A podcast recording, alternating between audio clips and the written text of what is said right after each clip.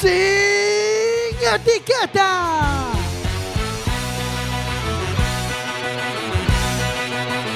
Quack FM, tu radio comunitaria. Radio Comunitaria 103.4, estás escuchando sin etiquetas.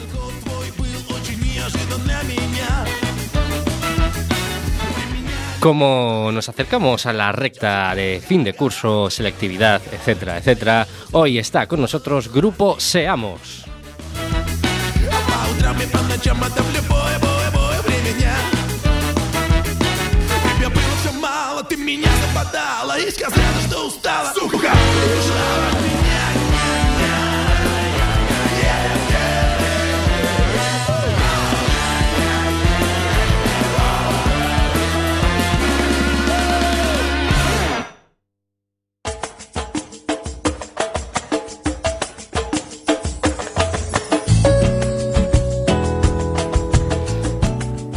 Con este ritmo suave empieza este, sin, este didáctico sin etiquetas de la mano del teclas, del mago de las teclas, Bardanca. Hola, boa noite a todas e a todos. Estamos preparados para aprender un pouco máis neste fin de curso, como diz Adri. E para aprender tamén está con nosotros Jorge. Muy buenas. Yo, ¿Qué? más que para aprender ahora, yo soy más de septiembre. Soy que- más de esa época. que ahora no- de camino en el coche para aquí me, me preguntó qué era la estequiometría. Yo, ¿no te acuerdas de la estequiometría, Jorge? Eh, y con nosotros Pana. Muy buenas noches aún de día y vengo aquí a aprender con mi cuaderno aquí en mano. Y tenemos de como invitada especial a Isa, de Grupo Seamos. Hola Isa. Hola, buenas noches. Eh, antes de nada, hay que recordar a nuestros oyentes que pueden contactar con nosotros a través del teléfono directo a CUAC, que es el 881-012232. Y También Barranca- pueden contactar con nosotros por nuestra línea de Facebook, como no, eh, o por nuestra línea de Twitter. Si buscan sin etiquetas en Facebook, es posible que nos encuentren si tenemos O algo no. en común. Si tenemos algo en común, si no es un poco más complicado. Y bueno, eh, Isa, que bueno, antes para empezar, eh, eres filóloga, ¿verdad? Sí, Filóloga, hice filología hispánica. filología hispánica y luego te especializaste. Sí, hice bueno, un máster en usos profesionales del español aquí en la Universidad de Coruña. Y luego hice también un máster, pero ya eh, relacionado más bien con gestión de eventos y demás, por ampliar un poquito lo que son mis estudios y demás.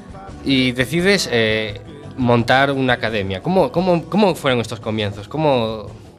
Difíciles. Difíciles, ¿no? Como todo. Sí, claro, porque bueno, yo en principio, como estaba la situación así un poco complicada, pues yo estaba trabajando en un, Un poco. periódico. Sí, un poco, llamémoslo un poco.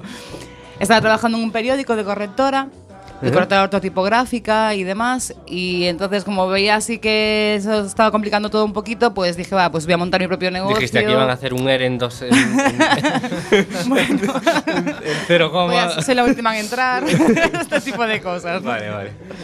Y nada, pues me lancé un poquito pues a mi aventura, ¿no? Mi pequeña aventura. Vale, y pero ¿en qué momento decís? Porque el tema de, de, claro, de la enseñanza particular es, es complicado, ¿no? Porque primero te haces tus pinos en yendo a casas, etcétera. Pero ¿en qué momento dices, uff, voy a montar un negocio con esto? Claro, yo en un principio también, como empezó todo el mundo, ¿no? Empecé a dar clases a domicilio, como que estabas comentando tú, y me di cuenta de que podía encontrar un sitio en donde podía yo dar clases a un grupo más amplio, porque normalmente las clases en domicilio son individuales. Entonces, pues decidí, pues, a ver, a ver qué pasaba. Y eso te surgió tal vez eh, viendo a los compañeros de clase que repetían y repetían. Estos necesitan un apoyo. Hay como...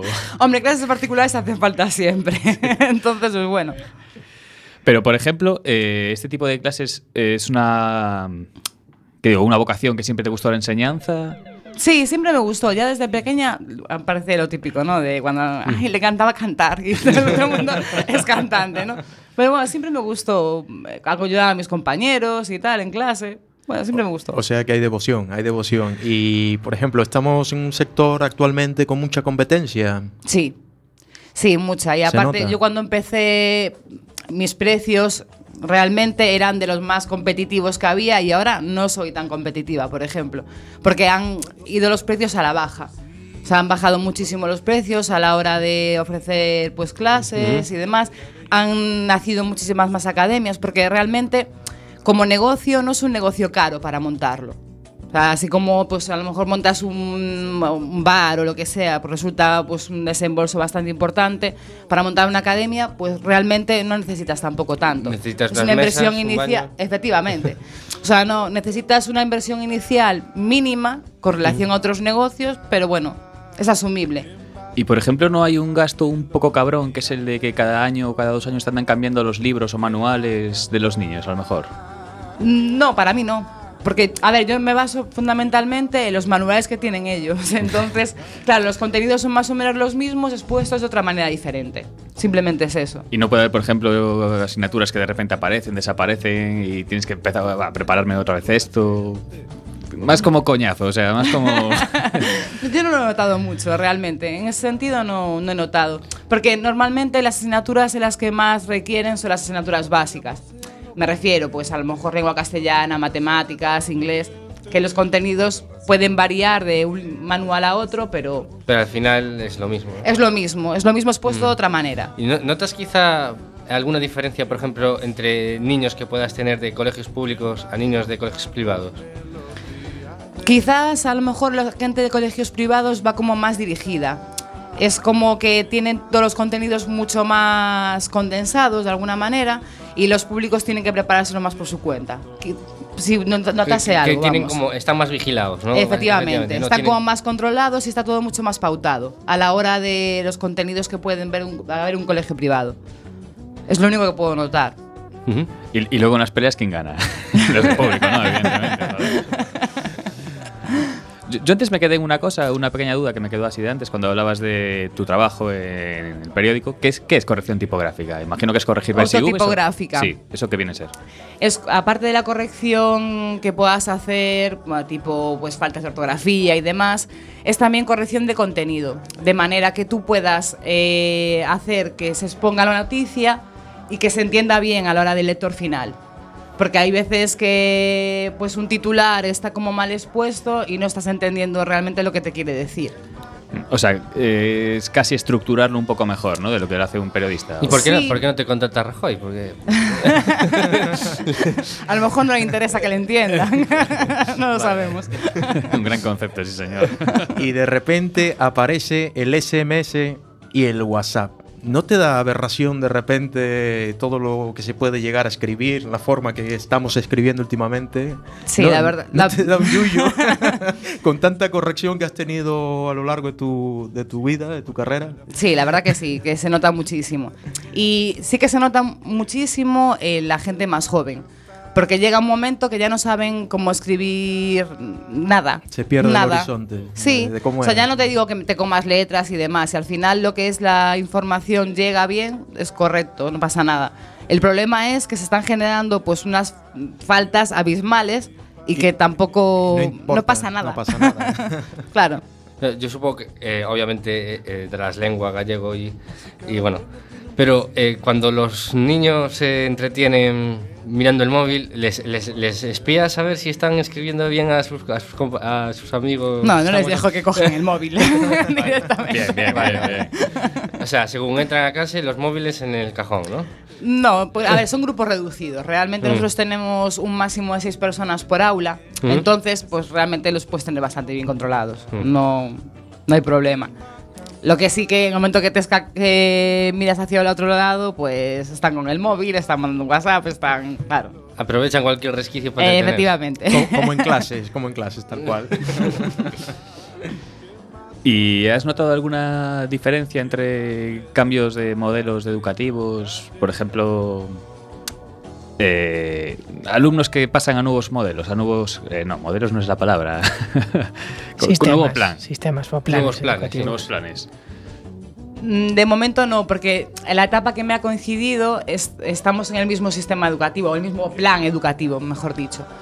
Pero bueno, notaré cuando empiece las, las reválidas, si llegan a, a puerto, no lo sé. Seguro que sí, que lo noto más en el sentido de que intentarán preparar ese examen, como estamos preparando ahora pues para la selectividad, o me imagino que sí que se notará. ¿Y con qué alumnos te es más complicado? ¿Con niños, con adolescentes, con vaya está? Adolescentes. Adolescentes de calle. Adolescentes. Yo prefiero, realmente prefiero siempre dar pues clases de selectividad, o sea, pues, selectividad de bachillerato y demás, a, a gente más mayor que a los adolescentes. Incluso a gente más pequeña, gente de primaria, que a los adolescentes, que a los de la ESO. Hay un segmento ahí que, Hay un segmento que tiene ahí. que ir a la mili. Sí, sí, sí, hay mucha hormona por ahí suelta. Isai, por ejemplo, ¿qué tipo de conocimientos están más valorados en la enseñanza? ¿Sería pro- mm, dominar profundamente la materia o ser un buen didacta? En este caso. Creo que es como un cómputo de todo, porque tú puedes ser muy bueno en una materia determinada, pero no saber exponerla. Entonces, al final queda en nada. Creo que hay que tener un poquito de las dos cosas. Saber las necesidades que tiene esa persona en ese momento para saber Claro. expresársela, explicársela. ¿no? Efectivamente, yo creo que a la hora de, de ser un buen profesor o intentar ser un buen profesor, tienes que tener un poco de las dos cosas. Controlar la materia, por supuesto, pero también saber exponerla. ¿Cuántos profesores hemos tenido que dices tú, bueno, seguro que es una eminencia en su materia, pero no me estoy enterando de nada? Sí, porque debe ser pasa muchísimo. traumático para muchos profesores, por ejemplo, en, en filosofía o historia, ¿no? Que son muy buenos en, en- en lo, en, lo, en lo suyo, pero tienen un problema que es el tema de, de asistencias De o, de- de comunicar. o, o y de no notas. capta la atención, Claro, o por de ejemplo. notas, claro. claro. Entonces, hay, hay profesores que sí saben expresarlo de una manera más, más clara o más fácil, ¿no? Sí, sí. A ver, yo creo que tienes que tener eso, un poquito, es lo que te comentaba antes, de las dos cosas. Intentar llegar al alumno de alguna manera, o yo qué sé, intentando pues poner ejemplos que a ellos les resulten de interés. No sé, captar su atención. Porque realmente lo que les pasa a ellos es que ellos no quieren estar ahí. O sea, es como nos pasaba a todos. Pues eh, a lo mejor había clases que dices tú, vale, sí, me parece muy interesante, pero yo no quiero estar aquí porque el profesor tampoco está captando mi atención. Y llega un momento que los contenidos se pierden. ¿Y se crees que la mayoría de los de las niñas y los niños que van a, a estas clases de apoyo no quieren estar en, en la clase de apoyo? La mayoría, sí, yo creo que no quieren estar. ¿Y eh, eh, crees que lo necesitan, la mayoría también de estos niños y niñas necesitan ir ahí para poder superar estas fases? ¿O hay una tendencia de los padres a, a- a darles más, más carga para, para que pasen eso? Es complicada esta pregunta. A ver, hay casos en los que sí, es que realmente parece que quieren llenar de alguna manera la tarde. y hay otros casos en los que realmente, pues, a ver, en una clase en la que tú tienes, eh, pues me refiero a pues a un- curso eh, normal, ¿no? General. Si tú tienes en tu instituto 20 personas o 30 personas, hay mucha gente que se te escapa. Entonces sí que hay mucha gente que realmente necesita un apoyo o tener un sitio en donde pueda consultar sus dudas, porque o por vergüenza o por mil factores, pues no la hace. Y hay otra gente que pues a lo mejor manda a sus hijos a las academias, pues pues para o para que refuercen o para llen- rellenar un poquito pues las tardes o tenerlos un poquito más controlados, porque ahora la gente trabaja y tampoco puedes estar al 100% con tu hijo en muchas muchas ocasiones, entonces hay un poco de todo. Y con, con todos los casos de chavales que habrás visto en estos años, eh, ¿cuál te parece que es el, el factor que más hace que acaben derivando en una clase de apoyo? Y se me ocurre, por ejemplo, que el profesor que tiene realmente es muy malo en su curso habitual, que por ejemplo él tenga algún tipo de dificultad, que por ejemplo no esté motivado, que por ejemplo tenga algún problema fisiológico de hiperactividad o así, no sé. ¿Cuál es el motivo que tú ves más común a lo mejor de que un niño acabe derivando en una clase de apoyo? Lo más común para mí creo que es pues la falta de motivación entre, bueno, a lo mejor un 50% te podría decir de esos casos y otros yo creo que es que en un grupo más grande hay gente que es muy, muy tímida o muy reacia a hacer unas preguntas por si es una chorrada para sus compañeros o lo que sea. A lo mejor en grupos más reducidos sí que se siente pues más cómodo a la hora de hacer sus cuestiones que pueden ser a lo mejor muy interesantes o, o no. Yo creo que es una, una mezcla entre falta de motivación y pues a lo mejor que les dé corte, pues hacer sus preguntas o demás. Entonces tenemos que considerar la motivación, el conseguir motivarlos y a la vez un ambiente familiar, ¿no? A lo mejor como la clave de un éxito para una... Yo creo que sí, para mí sí. Porque, claro, yo creo que a todos nos ha pasado esto de que hay asignaturas que no te motivan, ¿no? Y, y es que además que no hay manera de cogerlo ni por... ¿Cuál era la tuya, Jorge? Porque veo que lo estás diciendo y estás poniendo una cara de, de acordarte de esa profesora o ese profesor que te estaba fastidiando. ¿no? En mi caso fue el colmo de los colmos porque después de haber hecho la carrera me apunté a unas clases para aprender a estudiar. Tiene Técnicas de cojones, estudio. técnicas de estudio. Y la profesora era horrorosa porque estructuraba fatal, no se le entendía nada y motivaba fatal. Aquello era so- soporífero. Es más, lo voy a decir, una profesora de la UNED, de técnicas de estudio. Y dije, este es el colmo, tío. ¿Cómo puede haber una profesora así dando esto? Es que esto no... Y, y ya, ya Y- que ha tocado el tema de la universidad, ¿tenéis pensado, porque dais clases para esa, selectividad, prepara- eh, para mayores de 25, ¿no? Para, para preparar el acceso de mayores de 25. A ver, nosotros realmente, nos, el no- a lo mejor el 90% de nuestras clases es clases de apoyo, pues para eso, bachillerato, primaria y demás. También tenemos unos grupos para aquellos que quieren acceder a ciclos medios y superior. Y también para los que quieren acceder a la universidad, pues a la UNED o quieren hacer el acceso de mayor de 25. Incluso tenemos algunos de mayor de 45. Ujú. Eh, a ver, en, en algunas asignaturas, en algunas materias, también hemos impartido pues eh, clases para la universidad. Pues, por ejemplo, materias tocantes al área de letras o incluso tengo profesores que pueden impartir clases de estadística o ya, pero más bien nuestra la formación que impartimos en grupos Seamos está más bien dirigida a, a Ah. clases de apoyo Preuniversitario, Sí, preuniversitario, efectivamente. Y ya, y en Grupo Seamos también, también tenéis una plataforma online. Sí. Puede ser, sí. Y bueno, cuéntanos un poco, ¿no? ¿Qué tipo de cursos imparten? Vale, en la plataforma online tenemos una serie de cursos generales, hay más o menos unos 300 cursos entre los que se encuentran, pues, entre otros, prevención de riesgos, cursos generales que podrían valer, pues, ya no solo para niños de instituto, ni mucho menos, sino que también para gente que quiera ampliar su currículum de alguna manera o reciclarse. Entonces, pues esos, estos, en estos cursos están pues eh, desde paquete office, por decirlo así, manipulador de alimentos, eh, cursos de hostelería, hay también cursos relacionados con, la fotografía, bueno. Mm, pero veo, hay- veo muchas disciplinas. O sea, Sí. ¿cómo, ¿Cómo hacéis posible que, deis, que, podráis, que podáis impartir tanto elenco? De... Claro, porque hemos contratado una serie de. Bueno, esta plataforma es contratada como ajena, Ah, ¿vale? es eso, Entonces ajena. tienen como una especie de. Pues diferentes manuales elaborados por expertos de cada materia. Ujú. Por eso nos permite la diversificación de temarios. Vale, entonces tenemos estos cursos generales y por otro lado también estamos eh, introduciendo los certificados de profesionalidad, que es algo de lo que la gente está muy poco informada, pero que se van a, a exigir a partir del 2017. Certificado de profesionalidad. Sí. Ya no sé, aún no se se exige ya, ¿no? En algunos sectores Mm. sí. Por ejemplo, creo que en asistencia domiciliaria. No, domiciliaria no. Eh, asistencia a domicilio Ujú. y también asistencia en instituciones sociales. También se- ya se está exigiendo.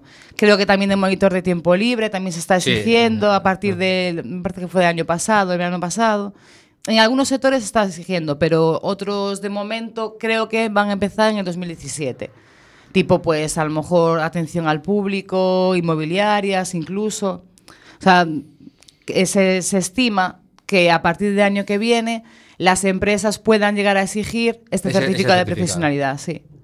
Pues Isa, hablando un poco de toda esta variedad que tenemos de, de aprendizajes distintos en, en grupos Seamos, nosotros aquí desde Sin Etiquetas queremos hacer nuestra primer, nuestro primer lanzamiento musical hacia una pasantía de, de una lengua que no sé, un- una lengua que no sé si, si dominas. Es el vasco y vamos a hacer nuestras pasantías con Berry Charrac.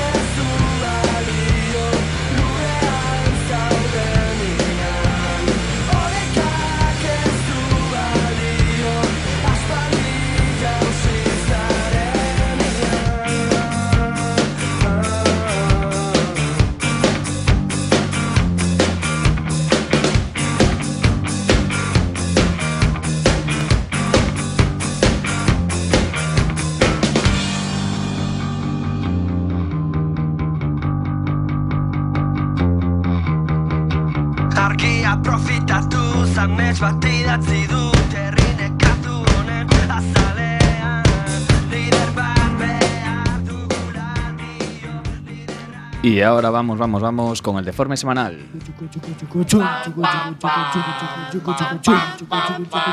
El deforme semanal.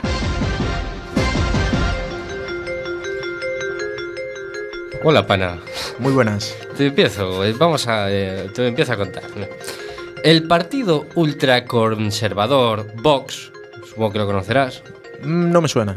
Bueno, pues el partido busca por del internet. El partido ultraconservador Vox presume de los resultados de una encuesta electoral en una prestigiosa web, en la cual la sitúan como cuarta fuerza política. Pero, pero ¿de qué prestigiosa web estamos hablando? A ver. De forocoches. Eso es seriedad, señores. Dejaros de metroscopia y dejaros ya del SIS. Por fin, Foroscoche. Es lo más verídico y serio. Exclusiva del diario de Eduardo Inda, el OK Diario. Carmena compra Kleenex y mecheros a un hombre en la calle. Sería portada, ¿no? Noticia. con ella. Es, un- Eh, es una noticia trascendental, ¿no? Sí, le da trascendencia porque mm, todo carecería de importancia si no fuese porque estos vendedores, de esto dicho por el propio diario, no pagan impuestos y el dinero va a parar a las mafias. Y advierte que desde que gobierna ahora Madrid hay un repunte de este tipo de actividades. Dios mío, el apocalipsis llega de la mano de Carmena.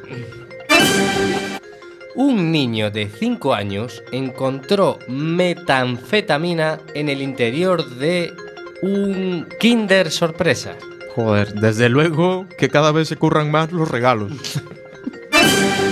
Un grupo de ultraderechistas agreden a salchichazos a los clientes de un bar de veganos. Hombre, los veganos que flojos tenían que haber respondido arrojando los tochos y ortigas y To- sandías. Tosos, tosos.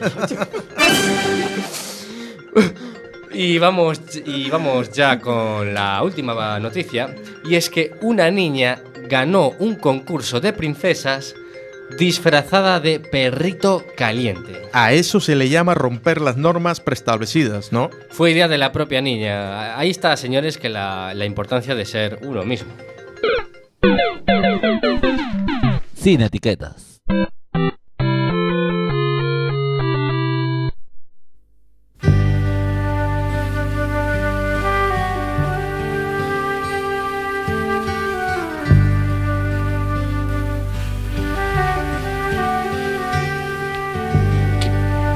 ¿Qué música más perfecta para...? Sí, yo, yo iba a entrar a muerte con una pregunta de estas de matar, pero no, me ha, de- me ha echado para atrás. Pues, eh, no sé, me parecía una música perfecta para cuando estás estudiando la noche anterior del examen, ¿sabes? Ese- esos autores del siglo XVI, por ejemplo, y plum, te quedas ahí en la mesa. Este tema se Te llama quedaste en el 16. Este tema se llama Mi maestra y es de Joan Manuel Serrat. I davantal blanc. Ahora sería un poco más identificable, ¿no? Viene, viene como anillo al dedo para estudiar historia.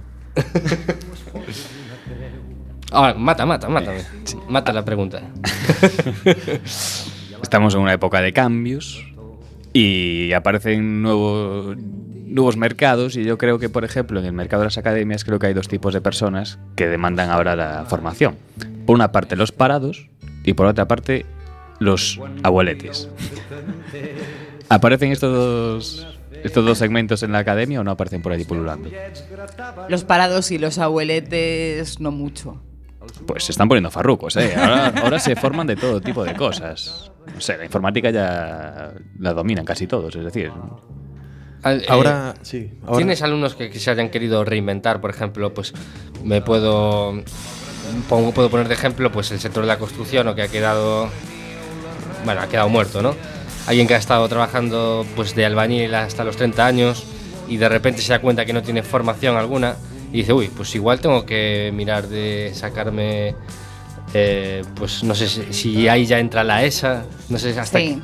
sí, es que tú, por ejemplo, imagínate, pues te encuentras con 35, 40 años.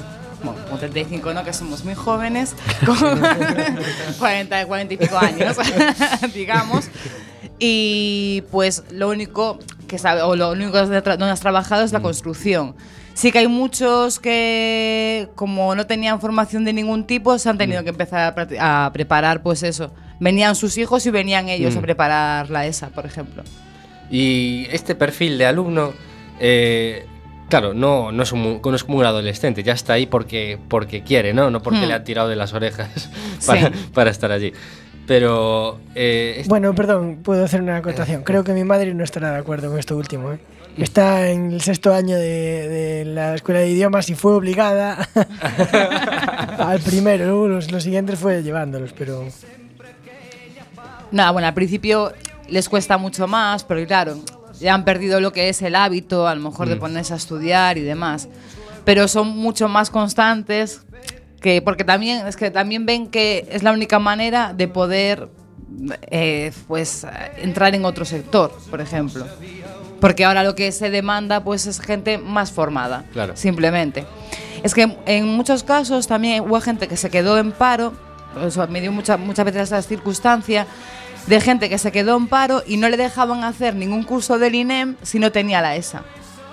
Entonces, claro, tenían que sacarse La este, ESA. la ESA para poder acceder a un curso a lo mejor más centrado en lo que ellos sabían hacer. Entonces, obligados de alguna manera también. Mm. ¿Y la ESA eh, se prepara por, por examen libre o hay algún instituto que le ofrezca a- el masculino, por ejemplo, me parece? Creo que el masculino sí que está ofreciendo clases presenciales. Y no sé si el ANSI y el CASAL también prepara para la ESA. O solo se presentan ahí. Yo sé que el el CASAL está también un poco centrado en ese tipo de, de enseñanzas. Pero en todo caso tienen a- en apoyo gente como vosotros que... que Sí, ayuda. a ver, nosotros estamos preparando los tres ámbitos, son tres ámbitos dentro del examen de lo que es la ESA, que siempre animo muchísimo a la gente que lo haga porque realmente eh, esta, este tipo de prueba va a cambiar, porque en Galicia creo que es de las pocas comunidades que siguen teniendo esta prueba tipo test. Ujú. El resto de comunidades la tienen a, a desarrollar, con lo cual es mucho más complicado sacarla. Entonces animo a la gente que tenga que hacerlo que lo haga ya. Que lo haga ya. que espabile, ¿no? Claro, claro, claro. ¿Y qué tipo de asignatura es de las más demandadas en vuestro grupo? Las más demandadas, lengua, matemáticas e inglés, Inglés. siempre. Inglés. ¿Y alemán de repente no se, ani- no se anima nadie? No, y eso que tenemos formación en alemán en varios, en varios niveles y demás, pero no hubo tampoco, salvo dos o tres chicas que iban a trabajar a Alemania, que les hacía falta, evidentemente, pero después tampoco tuvimos la aceptación que pensábamos que iba a tener. Yo lo digo porque ahora últimamente eh, lo han puesto como filtro laboral el tema del alemán y no sé hasta qué punto no querrá la gente sumarse al... Sí, no, ya te digo, nosotros no notamos mucho que tuviese importancia, o sea, que le dieran importancia al alemán. La verdad que no lo notamos mucho. Y bueno, abarcando, digamos, tantas disciplinas, eh, supongo que, eh, claro, tenéis un grupo de personal muy amplio, ¿no? O, o- o muy multidisciplinar. Sí, ten- bueno, contamos con varios, bueno, varios profesores, somos entre 5 y 6, es así variable. Y pues sí, unos somos licenciados en letras y otros en ciencias, vamos a establecerlo así. ¿Y hay alguna asignatura que, por ejemplo, sea el marrón que os repartís así a lo cabrón entre vosotros? Te- te- tecnología, tecnología, uy. Tecnología es el camino sin nadie. ¿no? Exacto. No, no, la verdad que no. La verdad que no. Joder, imagino, latín se sigue dando, sí, ¿no? O sea. Eh, sí, claro. ah. Creo que sí, ¿no? ¿Puede ser? Sí, pero es como tativa. Antes era obligatorio, ahora es como tativa. Entonces tampoco tenemos así mucha gente que demande latín. Y el nivel que se da es bastante bajillo. Me refiero que no, no suelen tener problemas porque es bastante bajillo. Y por ejemplo, las optativas también las dais, me refiero. Por ejemplo, griego supongo que también seguirá abriéndolo. Sí, pero realmente... religión. Religión eh, se suele aprobar. ¿Y existe algún matiz entre las clases de invierno y las recuperaciones de verano? Pues que pasa fuego. yo me siento, claro, yo me siento más cómoda la de- las de verano. Las de verano. Realmente, aunque voy mucho más apresurada, porque hay gente que suspende siete y hay que sacarlas, por lo menos cinco. Eh, sí las prefiero porque no dependo de un calendario de exámenes que tengan. Entonces hago yo la programación que puedan tener para el verano y me organ- lo organizo yo. De otra manera tengo que estar un poquito a expensas de que la profesora marque sus, sus temarios, marque sus exámenes, Seguir la línea que por ellos dónde se va la enteren de profesora, cuando sí. tienen el examen, ese tipo de cosas. Y, y además que los profesores pueden tirar cada uno por, por una rama para llegar al mismo sitio, ¿no? Por un camino Claro, diferente. Eso es una- claro. O sea, no es lo mismo que a lo mejor eh, durante el curso que tienes que ir en- enfocándolo un poquito más a cómo lo han enseñado en, en clase. Entonces, de esta manera te programas tú las asignaturas y es para mí es mucho más cómodo dar clase en verano. Pero también motivar a un chaval con, con la playa de Riazuelo Orzán ahí al lado ser un poquito más. No te queda más remedio que mandarlos por la mañana, porque... Por la, mañana, efectivamente. por la tarde- por la tarde no te nada, nada, nada. Me quedo sola. Si me quedo por la tarde, me quedo sola. Y bueno, eh, tenéis dos academias, ¿no? Una en la Gaiteira Sí, y otra en Monte Alto, Sí. en Avenida de Hércules. Avenida de Hércules. Y tenéis... eh, bueno, parece como que esto va en expansión. ¿O ¿Empezasteis en la Gaiteira o empezasteis No, en- empezamos en la Avenida de Hércules, sí. Y luego os movisteis a Gaiteira, prácticamente en la otra punta, ¿no? De la ciudad. Sí, por, a Mm. ver, fueron por circunstancias personales, porque Mm. yo antes vivía en Monte Al- en la zona de Monte Alto, y me cambié pues a pues la zona de la Sagrada Familia, y me quedaba un poco más cerca.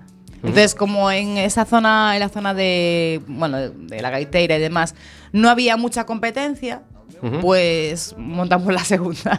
Ah. Básicamente fue eso. Fue un, o sea, hiciste un estudio previo de competencia. Hombre, claro. a, a- a a poder ser. Lo más inteligente es no pisarse, pero a poder ser. Yo, yo creo que empezaron por uno de los suburbios, ¿no? Que es Monte Alto, de esta ciudad. Pero dijeron, bueno, de aquí hacia arriba solo puede haber. Pero hay un montón de academias en Monte Alto, ¿eh? La verdad que hay un montón de academias. Gente complicada, es decir, ¿qué se le va a hacer? ¿no? Y bueno, también sois empresa de corre- eso, lo que comentamos antes, de corrección ortotipográfica. Pero a qué, con esto que te- a qué te refieres, a que yo te mando un texto, eh, te pago algo y me lo corriges, perfecto. Claro, nosotros, por ejemplo, Mm. hemos, este hemos empezado este año a Mm. colaborar con varias editoriales de diferentes ciudades de España. Entonces, ellos lo que hacen es mandar el texto. No, sé, no nos limitamos solo a las faltas de ortografía, que es lo Mm. que muchas veces como, Claro. "Vale, tú le cambias B por V y ya está, ¿vale? no, también eh, pues cambiamos pues a lo mejor pues eh, signos de puntuación que estén de forma incorrecta o por lo menos no de acorde a lo que dice la RAE o expertos en el tema. Y además, pues en, el caso de los, los textos literarios no podemos hacerlo porque va a depender un poco de la idea que tenga el autor con las frases que dice.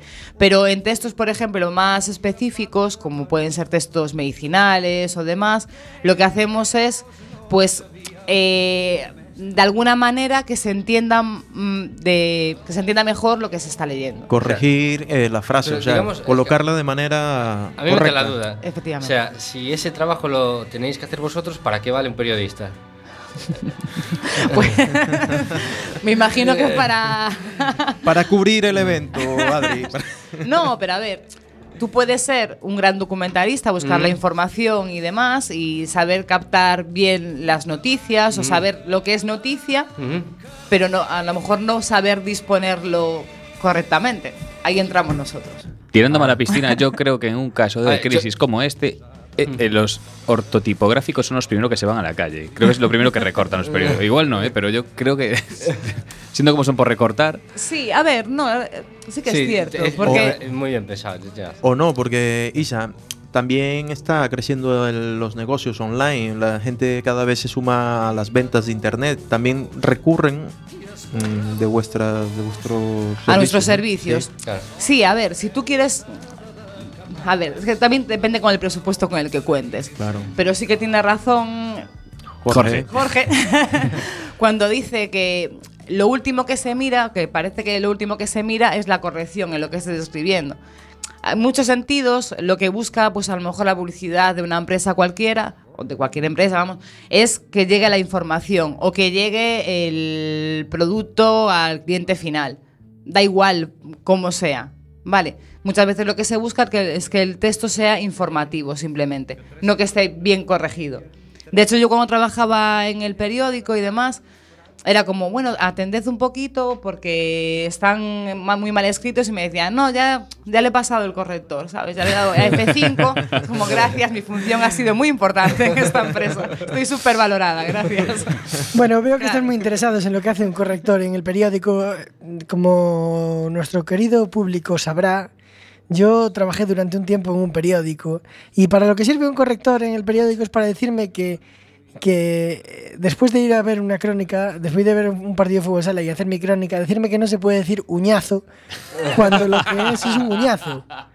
Eh, esto me costó con el editor que, que se encargaba de esto, que era el editor jefe de, ese día, me costó 20 minutos de charla. Pero yo, yo no- para nada estaba de acuerdo en que no pudiese decir soñazo porque no hay otra manera de describir ese, Ese chute, ¿no? Ese chute.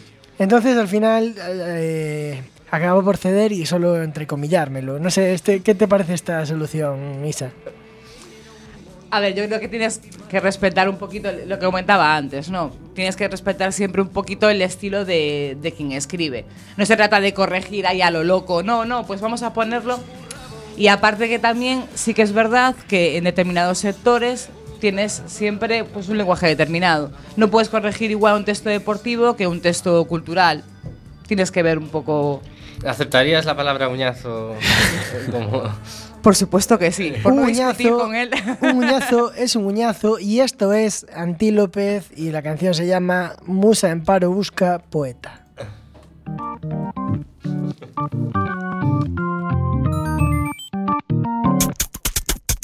Musa en paro busca poeta. Desaliñado, pueril y majareta. De esos que viven debajito de una nube. Que le llueve solo a él y se le sube. Musa en paro busca poeta. De esos que agotan las excusas y las tretas. Que se ahogue en un tapón de agua y precise el boca a boca debajo de sus enaguas. Que la convenza de que Dios te mendiga. Deje pintadas en el muro de la vida. Y cuando intuya algo de miedo a desnudarte, te vista con la sutileza de su arte. Pajarillo en busca de su rama, su vuelo dibuja la verdad from Pachamama. Si tu condición es servir de inspiración, no tienes secretos para ser perfecta. Y siempre, siempre y nunca, pero nunca digas quizá. Eh, oh, eh, oh. Si tu condición es servir de inspiración, no tienes secretos para ser perfecta. Di siempre, siempre y nunca, pero nunca digas quizá.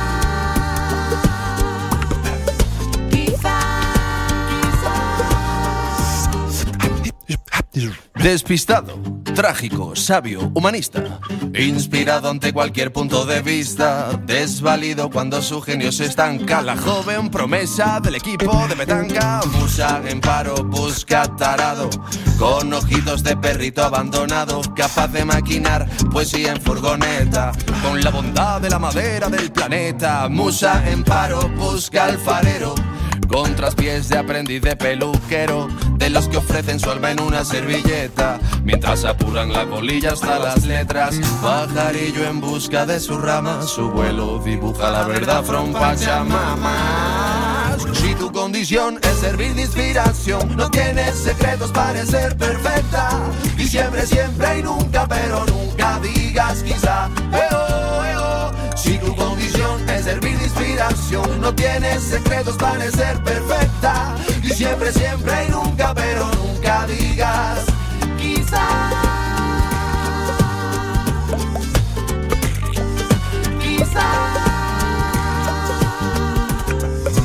Mayo Silver, llanero solidario. Busca tu alma y te el comentario. Sospechando de la vida siempre digno. Con ese complejo de quise benigno.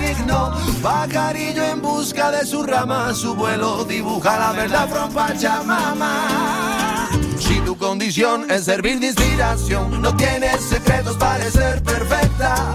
Y siempre, siempre y nunca, pero Y seguimos aquí en Sin Etiquetas, en la radio comunitaria, en este didáctico programa.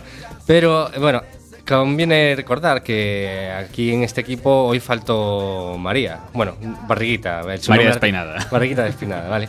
Y claro, no nos puede regalar su, Recuerden su que, sección que me encanta. eh, recuerden que otra cosita que pasa a los 30 es también un blog. Mm. Pueden seguirlo si buscan en Google otra cosita que pasa a los 30.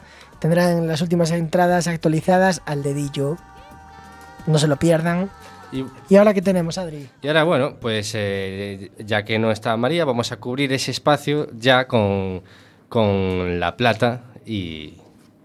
Bueno, Dentro plata. Uno le llaman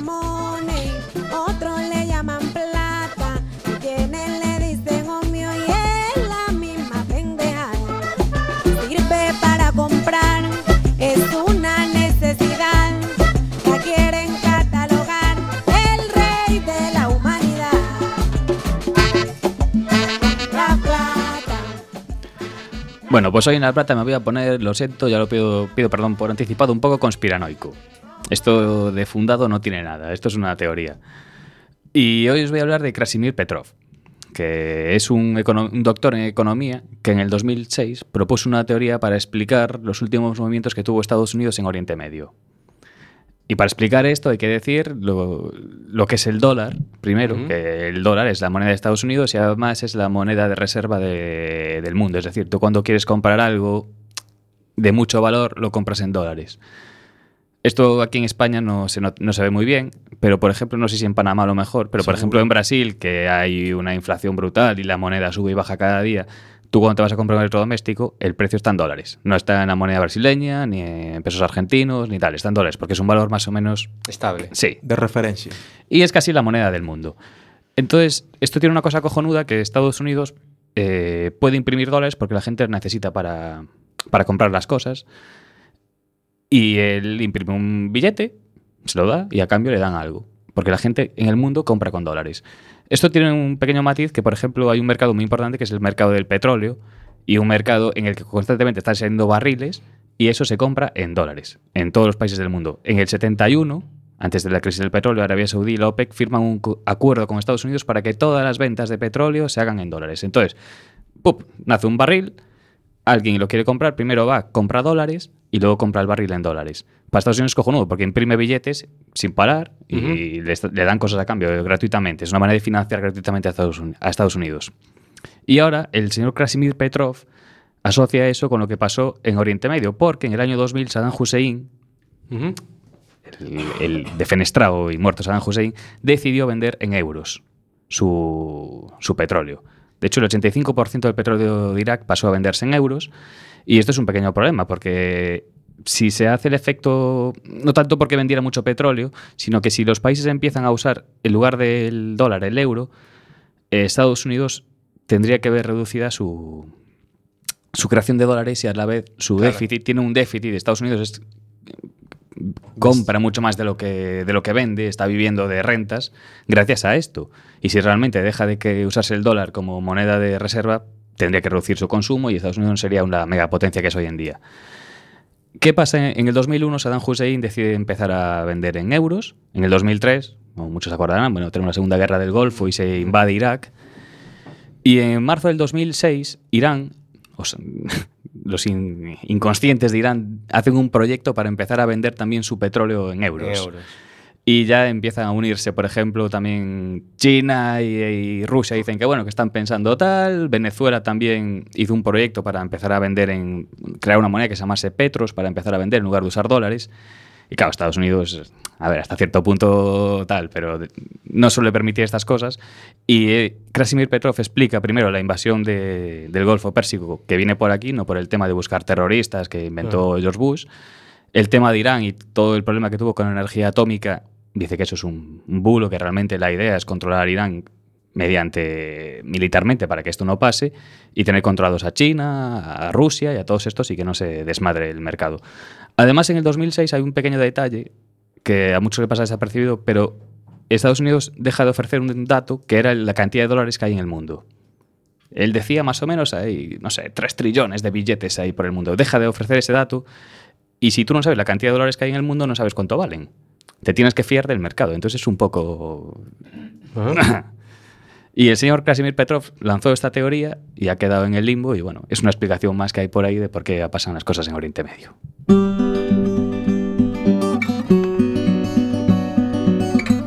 Con pana el verbo florece sobre el bombo y caja. Llega la poesía reggaetoniana.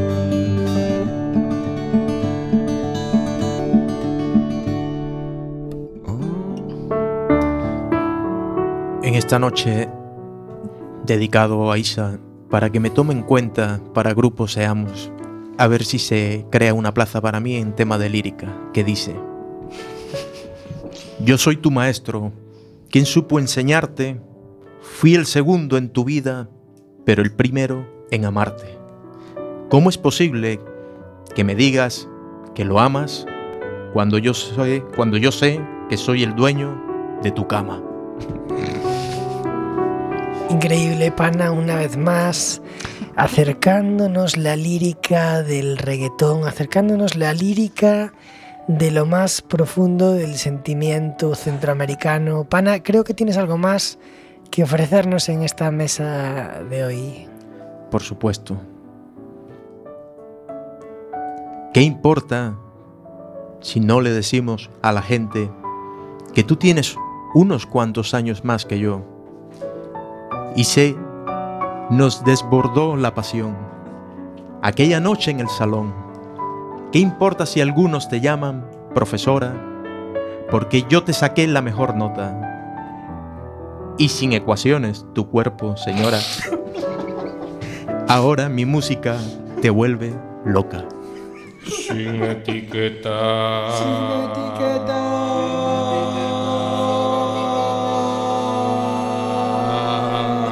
etiquétate!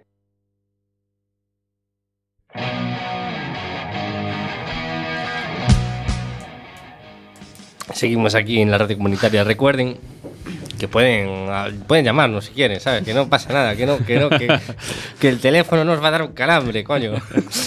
es el 881-012232, por si quieren hacerle, si quieren hablar con Isa o con cualquiera de nosotros.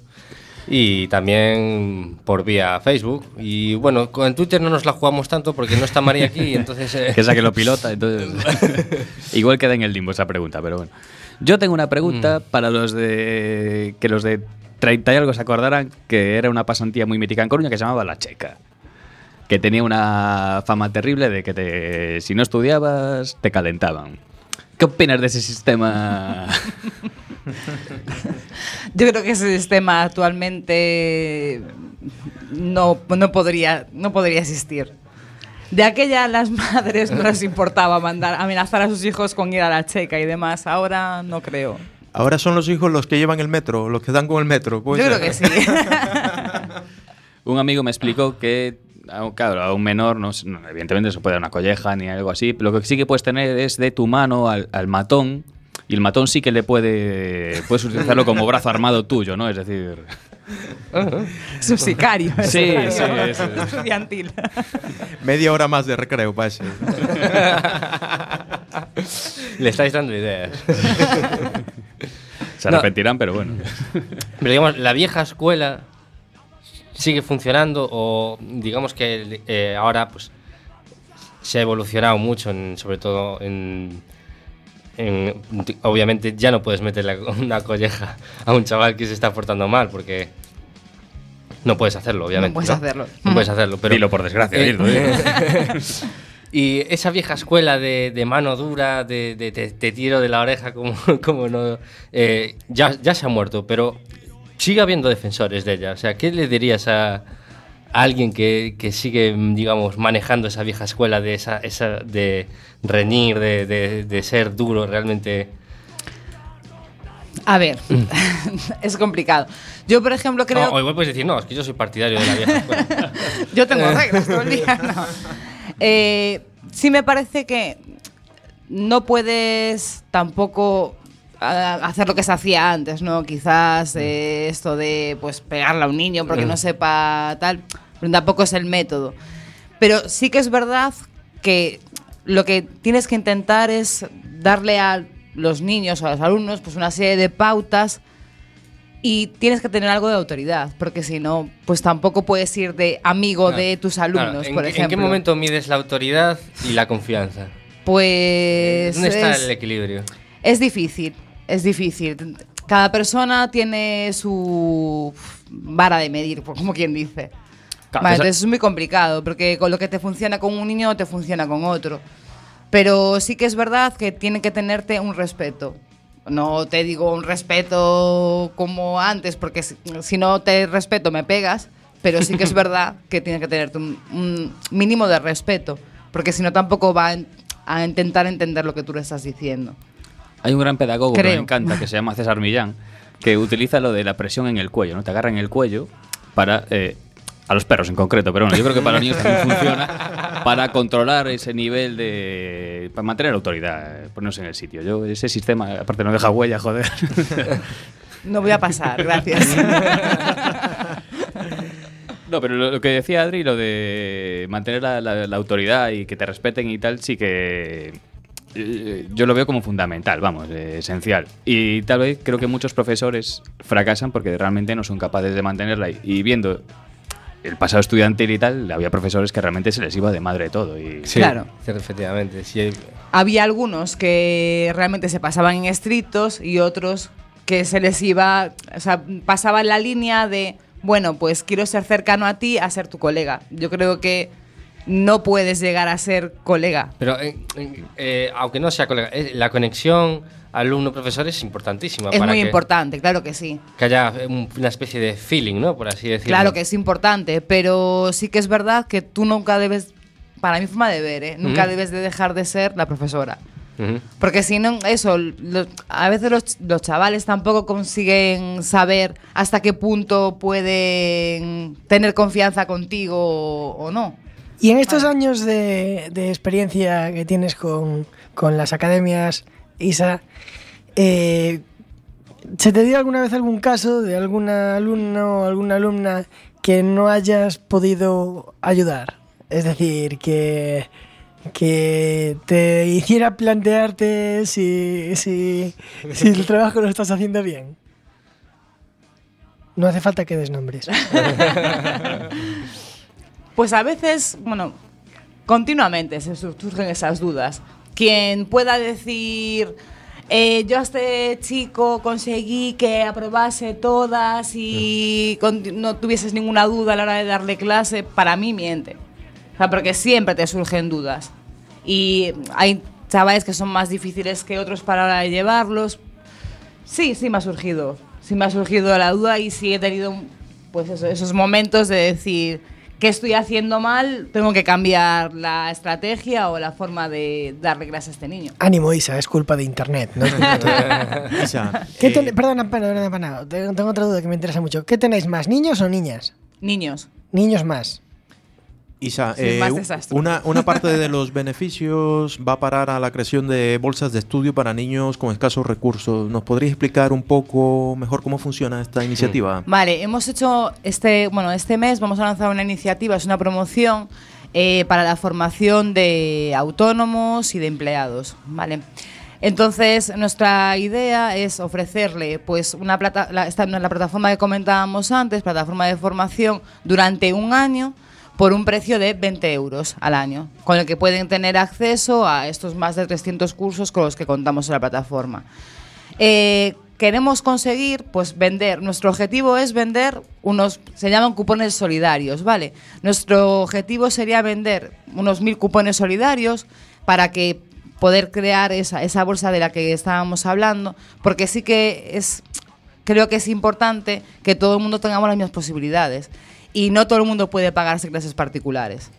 O por lo menos clases particulares con grupos reducidos y las condiciones en las que hay muchos que los tienen. Antes de acabar, Isa, nos gustaría que, que nos recordases dónde podemos encontraros y, y cuáles son las vías por las que comunicarnos con nosotros, con vosotros.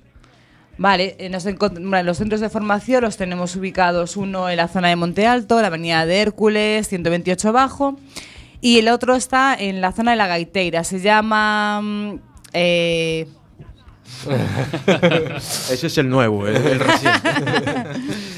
bueno, Lo el- pondremos en Facebook, eh, ¿no? Para compartir el enlace. Sí, eh, eh, tenemos en Facebook, nuestro Facebook, con- compartido ya el enlace de la web. Página web de Eh, vuestra... ¿Tenéis algún teléfono también al que contactar? Sí, eh, nuestro teléfono sería 881-898-445 Y bueno, José González Chas, me acaba de venir la calle, vale. El otro centro de formación lo tendríamos en José González Chas, con zona de la Gaiteira. Eh, podéis contactar con nosotros también a través de nuestra, de nuestro formulario de contacto que tenemos en nuestra página web, que sería gruposeamosweb.es.